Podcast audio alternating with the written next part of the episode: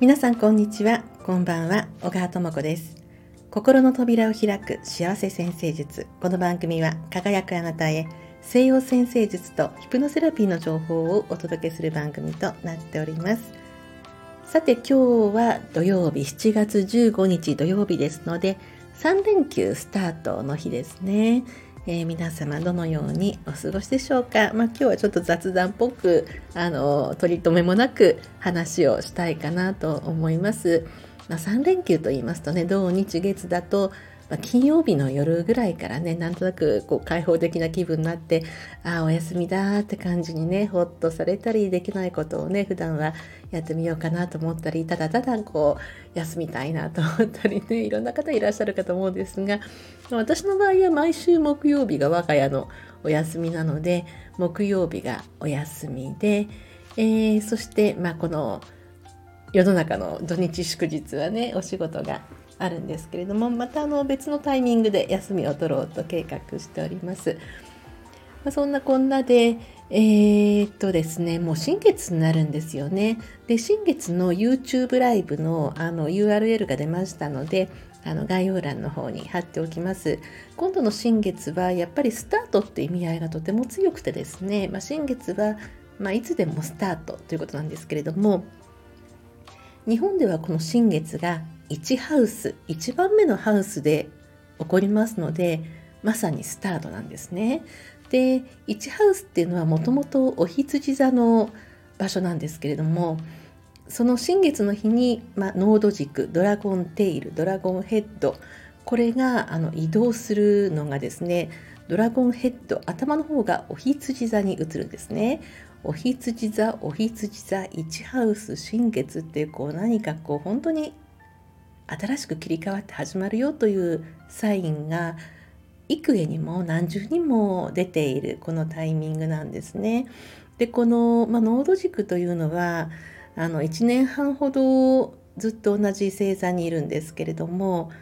まあ、時代のムードとかあの集合意識的なことですねあの皆さんの心の底辺のところに何かこう共通に感じてるようなことで少しこう新しいアイデア出していこうとかあのいろいろこ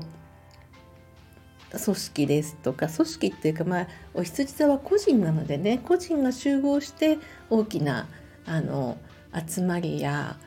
あの組織になっていくということなので下から変わっていくということかもしれないですね。一人一人の意識が変わって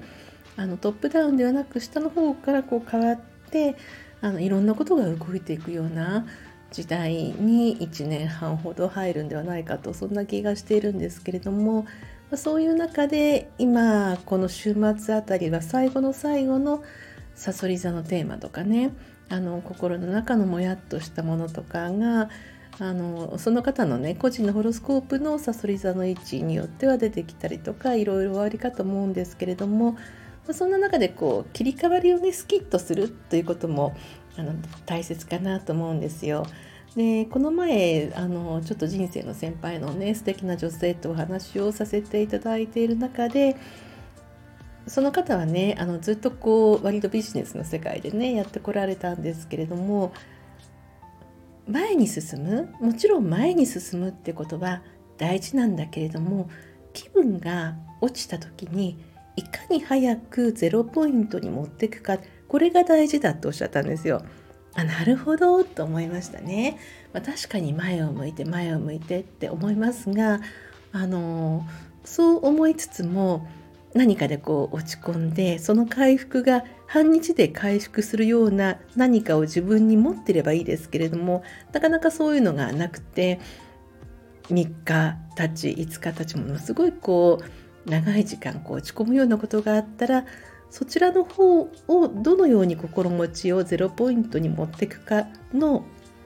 生活習慣のようなですね。自分で何かを決めて儀式でもいいですね。そういう時はあのこれを聞いてお風呂に入るとかね。それをそういう時はあのこれを見るとかね。なんかそういう自分なりのこう儀式みたいなものを持っておくといいですよって言われてでその方はねあのとても世界のいろんな風景が好きだって言って写真集をこう本当にねあの紹介してくださったんですけれども世界のこうペンギンの写真だとか綺麗な山並みの写真であるとか本当に世界中の美しい風景の写真が一冊の本になっててでそこに一言ねあの言葉が書いてあるんですよ。2行ぐらいねそのページによって違うんですけれども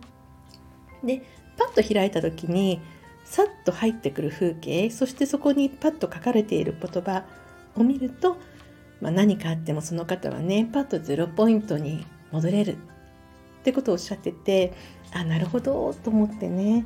いいこと聞いたなと思ったんですよ。本当にそうですよね。いつまでもいつまでも落ち込んでてあのいいことはないってことは誰もが思ってると思うんですけれどもただその落ち込んでる自分の居心地の良さみたいなものもねなんかなかなかあったりする場合もあるじゃないですか。なんかこうペースダウンしている自分ってどうなの？みたいなね。そういうのないですか？あの、まあ、そこに浸りたいんだったらね浸っててもいいかなってそういう時もあるかなと思うんですけれども、まあ、何かこう何かの途中で本当はこう進んでいきたいんだけれども思いがけず何か起こったことで心が落ちてしまったのであればそういう時にあの聞くあのマインド薬というかね自分なりの儀式それを持ってるといいのかなと思います。私もそのあの特定の音楽とかねあのいくつか好きなのがあってそういうのをストックしてるんですけれどもこれまでは前向きな気分になる時のその特定の音楽であるとか特定の香りであるとかってことだったんですがあ確かにちょっとこうダウンした時にあの前進するまではいかなくてもゼロポイントに戻す香りなのか何なのかちょっと一つあの決めておけばいいかなとそんな風に思いました。えー、さてそれであの YouTube のねライブのご案内なんですけれどもよろしければあの通知をオンにしていただきますとそのライブですのでねあの普通の話だけでしたらね途中からでもいいんですけれども誘導瞑想入りますと途中からだとねあ気がついてあ始まってるわっていうとこあタイミングずれちゃってということになりますのでもしよろしければあの下の概要欄にある YouTube の通知をオンにあのご参加くださる方はですねオンにしておいていただきますとあの誘導瞑想の方にね入れるかと思うんですが蟹座の蟹座っていう星座はですねあのカニの甲羅の内側をですから内側をとても大切にする星座なんですね。身内を大切にしたりその仲間の内側仲間になったらその仲間の内側のメンバーもすごく大切にしますしねあとそれとは別に自分の心の中の内側もとても大切にするで昔からですねあの聖域サンクチュアリーその神殿とか、まあ、古代の時代からですねその神殿ですとかそういうところにある聖域サンクチュアリというのは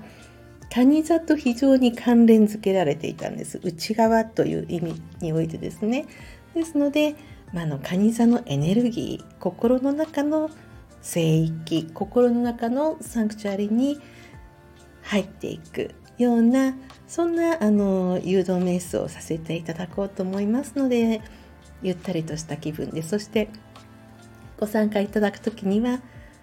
えー、それぞれの方の未来のイメージをねあの少し持ち寄ってそして未来の自分にしっかりと会いに行くようなそんな誘導瞑想にしたいと思います。これあのとりあえず今年後半ですね毎月1回新月の旅にやろうという企画になっておりましてですので毎回その星座のエネルギーを取り入れようと思っています。今月は蟹座来月は獅子座ですから来月は今度獅子座のエネルギーをね取り入れながらのこう誘導瞑想今回は蟹座のエネルギーを取り入れながらの誘導瞑想ということで、えー、大体まあ40分から、まあ、長くて60分ぐらい最後ちょっと皆様のお話ししたりすると60分ぐらいになるかもしれないですが瞑想自体最初の説明と瞑想自体は40分ぐらいで9時から21時からスタートで、まあ、21時40分ぐらいには終わるかなというペースでさせていただこうと思っています。最初に少し、まあ、あの集まってくる感じとカニご説明とあとカニ座の今のお話をさせていただいてイメージを作ってから、まあ、こう誘導瞑想に入って、まあ、大体30分それが30分ぐらいですよね。そんな感じでしたいと思いますのでどうぞご参加お待ちしております。はい今日はこんな話をさせていただきました。お相手は星読みの小川智子でした。また次の放送でお会いいたしましょう。